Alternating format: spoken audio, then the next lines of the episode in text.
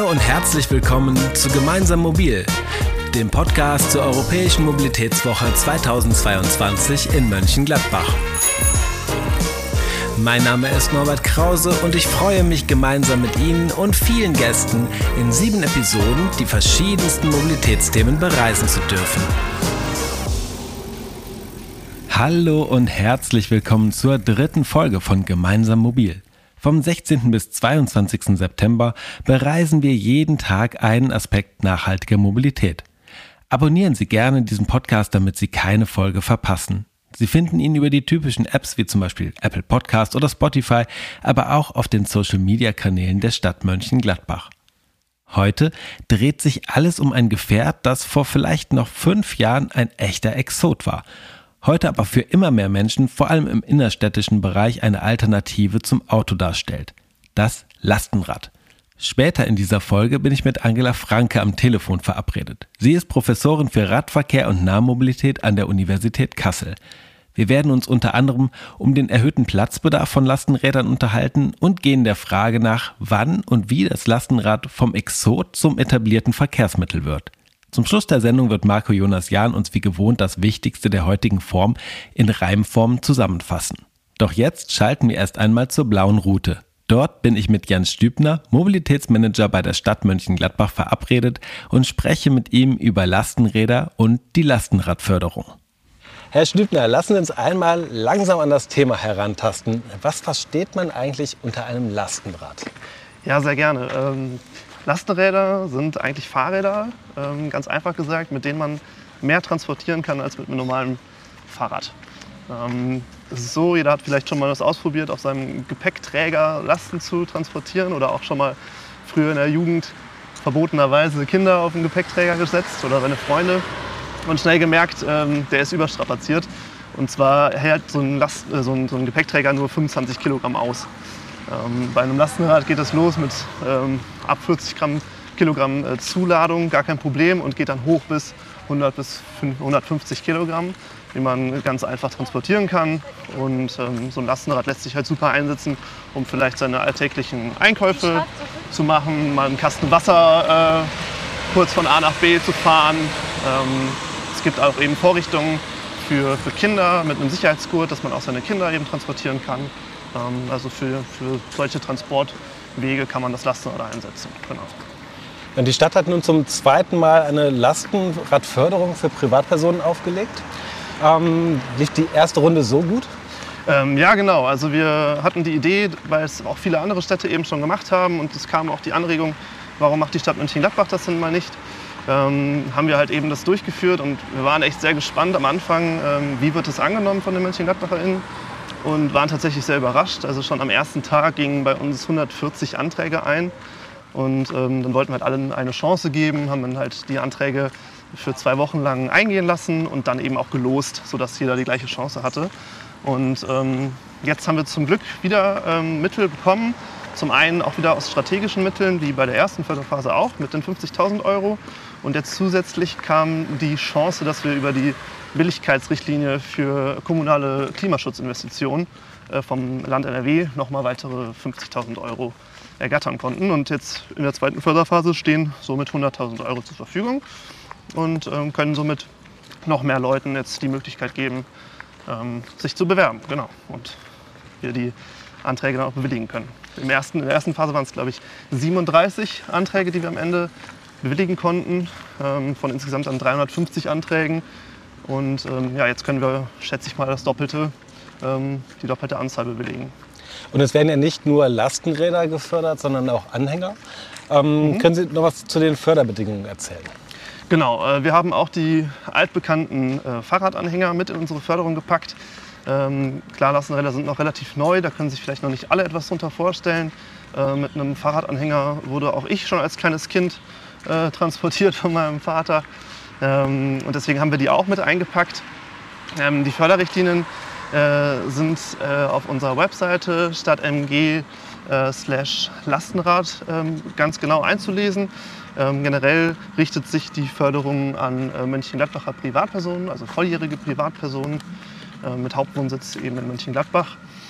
Und die Fahrräder sollen für private Zwecke eben genutzt werden. Das hängt damit zusammen, weil es eben für Unternehmen äh, vom Bund und vom Land schon Förderungen gibt.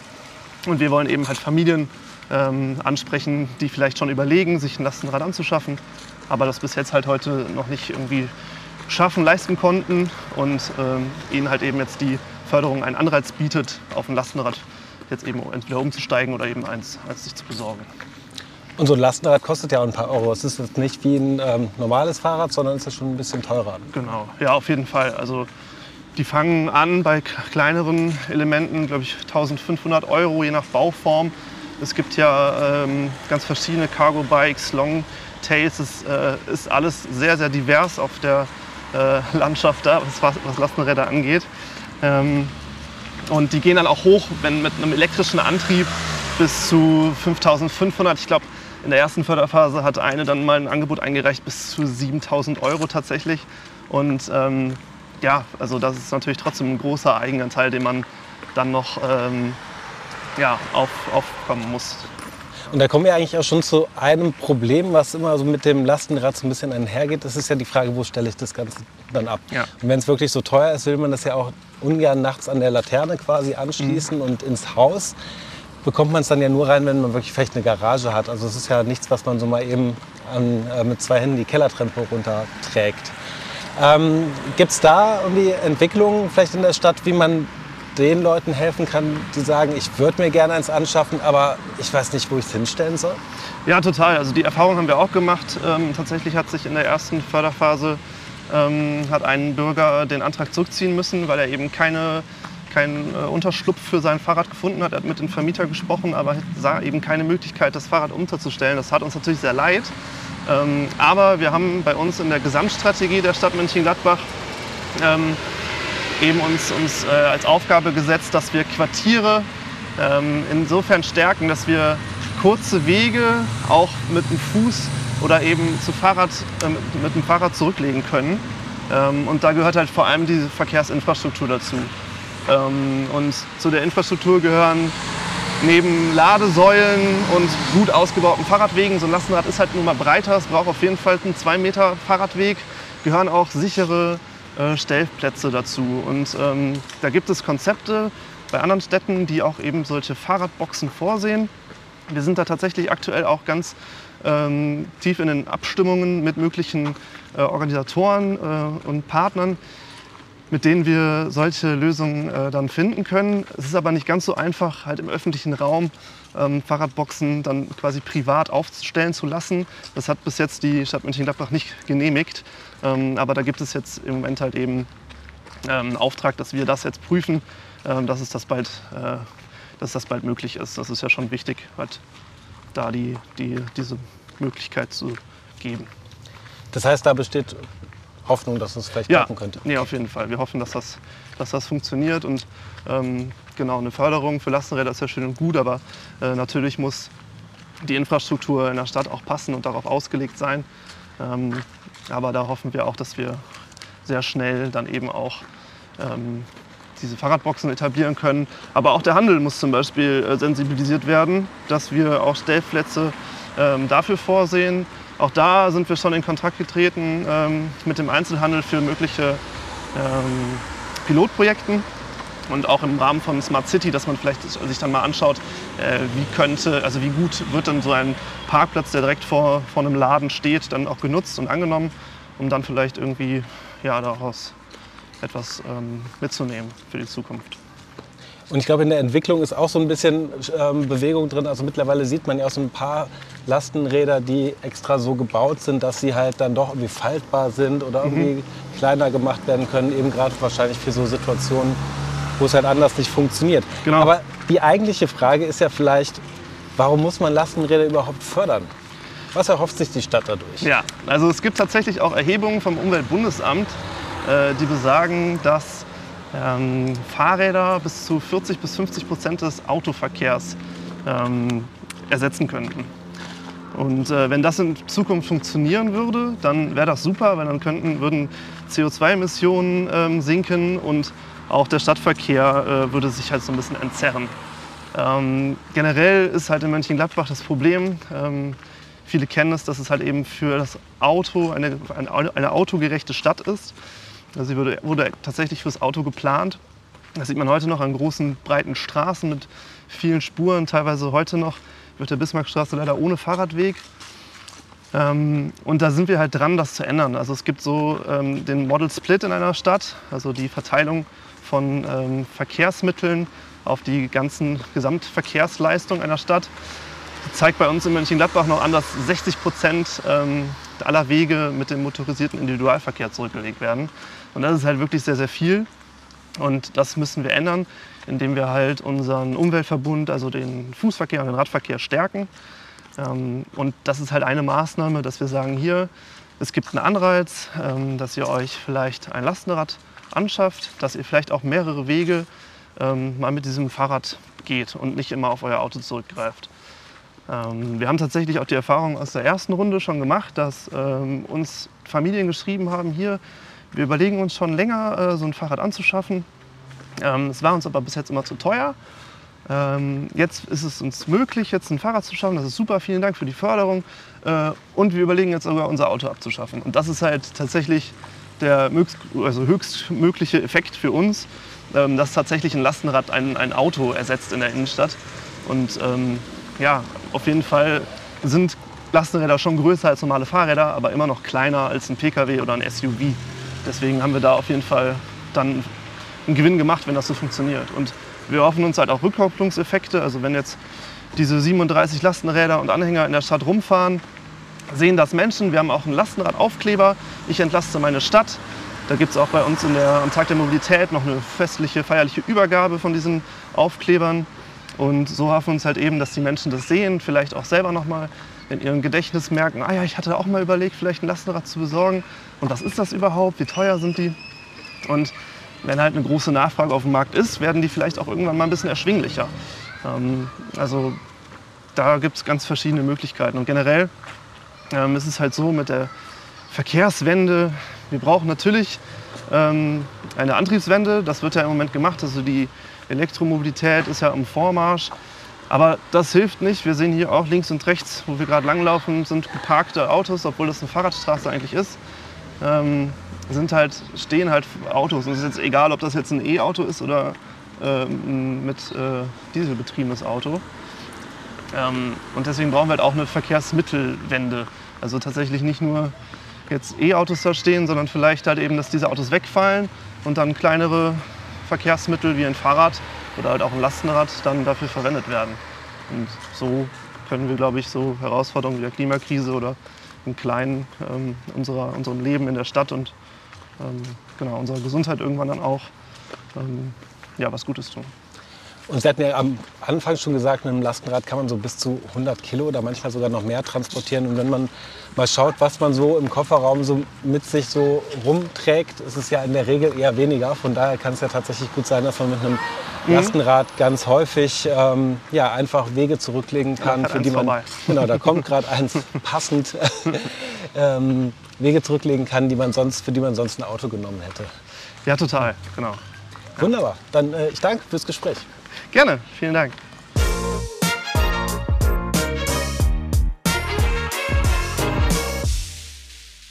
Wir sind wieder zurück im Studio. Nachdem wir gerade unter anderem einiges über die Lastenradförderung in Mönchengladbach erfahren haben, telefoniere ich jetzt mit Angela Franke. Sie ist Professorin für Radverkehr und Nahmobilität an der Universität Kassel. Zu Beginn unseres Gesprächs habe ich Sie gefragt, welche Rolle Lastenräder spielen beim Versuch, Mobilität nachhaltiger zu gestalten. Also ich muss schon sagen, hoffentlich bleibt es jetzt nicht nur beim Versuch, die Mobilität umweltfreundlicher zu gestalten, sondern natürlich brauchen wir auch Effekte hier. Ne? Wir haben einen großen Zeitdruck und das ist für mich ein ganz wichtiges Thema, da ich den Radverkehr als wichtige Säule zur Erreichung der Klimaziele sehe und natürlich den Umweltverbund insgesamt, aber denn ich sage, im Radverkehr können natürlich davon auch die Lastenräder ein Baustein sein. Das heißt jetzt natürlich von Zwecken wie ich hole die Kinder in der Kita ab oder ich hole mein Möbelstück, was ich aus dem Baumarkt nach Hause bringe, aber mit dem Lastenrad ist hier eine Lücke geschlossen, dass ich das umsetzen kann und das passiert quasi emotionsfrei und damit natürlich umweltfreundlich. Und von daher sehe ich schon also auch den Bedarf, ähm, dass Lastenräder mehr werden, dass sie gefördert werden und dass wir natürlich mit den Lastenrädern auch äh, die Mobilitätswende vorantreiben können. Und Lastenradförderung so auf kommunaler Ebene sprechen ja in der Regel Privatpersonen an. Bund und Land fördern aktuell gewerblich genutzte Lastenräder. In welchen Bereichen werden diese denn eingesetzt? Wenn wir schauen, ne, wir haben ja gerade gesagt, Lastenräder auf jeden Fall ähm, sinnvoll, aber wir haben ja häufig einen Hinderungsgrund davon, als für die Anschaffung einfach der Preis. Und deswegen sind ja diese, die, ähm, diese Förderprogramme auf privater Ebene, aber auch für äh, für das Gewerbe sehr sinnvoll. Wir haben ja auch selbst ein Standardmodell momentan im mittleren vierstelligen Betrag, der fällig wird, mit natürlichem Elektroantrieb, was über 90 Prozent äh, der Lastenräder jetzt ausmacht. Das sind natürlich noch teurer. Und wir haben in diesen Förderprogrammen, in diesen Antragsverfahren, ähm, die sind sehr schlank gestaltet, die werden schnell bearbeitet, sodass das natürlich attraktive Förderbedingungen sind. Ähm, und ich sehe hier einen sehr vielfältigen Einsatz, auch wenn man einfach mal googelt, ne, äh, Lastenrad und ähm, Gewerbe, dann sieht man ganz viele Firmen, äh, die ein Lastenrad zeigen. Wir haben also vom Handwerksbetrieb über Gewerbe, aber auch natürlich in der, in der Zustellung, ähm, dass Lastenräder genutzt werden. Und ein anderer Aspekt, der hier auch wichtig ist, wenn man jetzt nicht selber wirklich die Anschaffung tätigt, dass natürlich auch Leitsysteme helfen. Dass verschiedene Kommunen auch ähm, Förderanträge stellen, um dann ein Leitsystem in ihrer Kommune aufzubauen von Schwerlastlastenrädern, äh, wie zum Beispiel in Kassel das Vilot, äh, bis hin zu ähm, für verschiedene Zwecke ähm, Lastenräder eben, ne? wie so ein, sage ich mal, so ein Christianer-Fahrrad, wo man Kinder mittransportieren kann. Oder natürlich auch ein Long John, wo ich äh, relativ schwere Lasten äh, transportieren kann um das dann auch einfach mal auszuprobieren, weil ich glaube, das ist tatsächlich ja immer, wenn es so ein neues Verkehrsmittel Absolut. ist, genau, dass man es einfach mal testen muss, um überhaupt ein Gefühl dafür zu bekommen. Wenn jetzt Paketdienstleister und viele Unternehmen und Privatleute Lastenräder einsetzen, die ja dann doch größer sind als klassische normale Fahrräder. Wird es dann nicht irgendwann ein bisschen eng auf unseren Radwegen?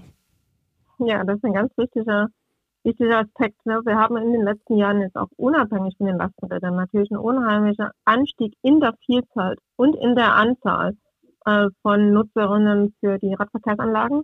Und das heißt jetzt, ne, ich denke auch an Pedelec, an natürlich Lastenräder, aber auch an Tretroller, an ganz normale konventionelle Fahrräder.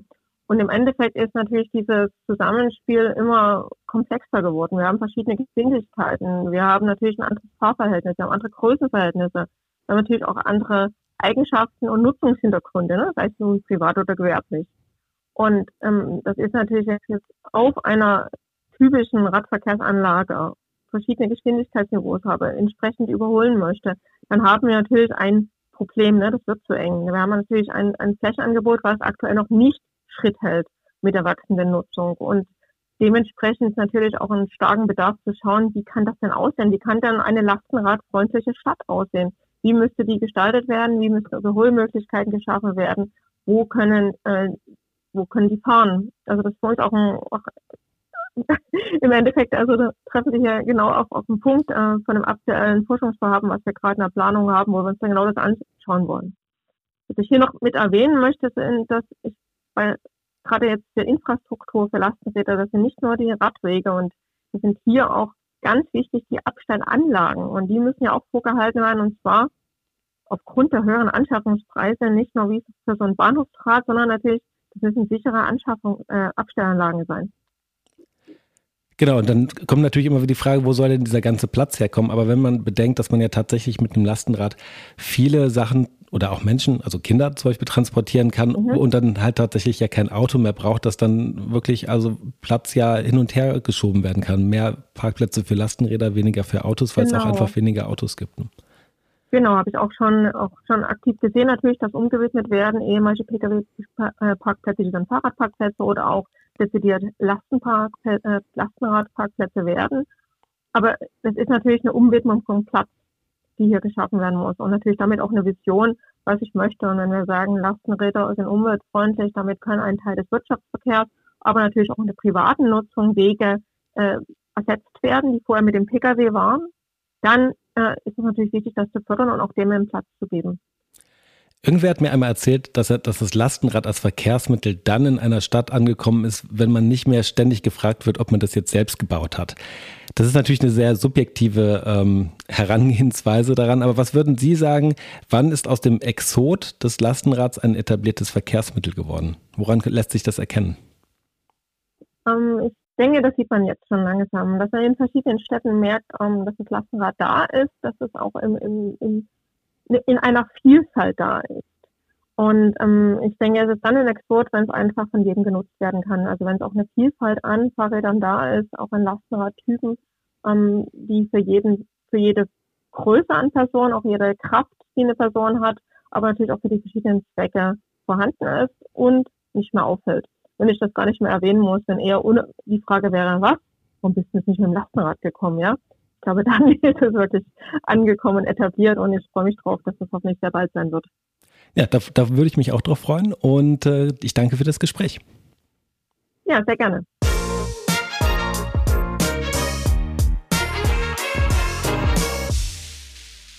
Wir sind fast am Ende der dritten Folge angekommen. Morgen dreht sich alles um ein weiteres Verkehrsmittel, das noch gar nicht so lange auf unseren Straßen zu sehen ist. Der E-Scooter. Ich teste mit Marielle Bemelmanns, Mobilitätsmanagerin bei der Stadt Mönchengladbach, ob man beim E-Scooterfahren ein Interview führen kann und spreche mit Peter Russ, Regionalmanager Rhein-Main bei Tier Mobility. Pünktlich zum Ende der Sendung kommt gerade die Sprachnachricht von Marco Jonas Jahn rein. Bevor wir gleich zusammen reinhören, verabschiede ich mich schon einmal, wünsche einen schönen Tag und würde mich freuen, wenn wir uns morgen wieder hören. Ja, ich stehe hier gerade auf so einer Aussichtsplattform vor so einem riesigen Loch mit so einem Bagger und neben mir, die Frau hat gerade Folgendes gesagt. Eine sehr kluge Köchin aus Lützerath, die ist wirklich immer beim Trödel am Start. Dort fand sie einen Herd und ganz unbeschwert nahm sie ihn mit auf dem Lastenrad. Das war Gemeinsam Mobil, der Podcast zur Europäischen Mobilitätswoche 2022 in Mönchengladbach.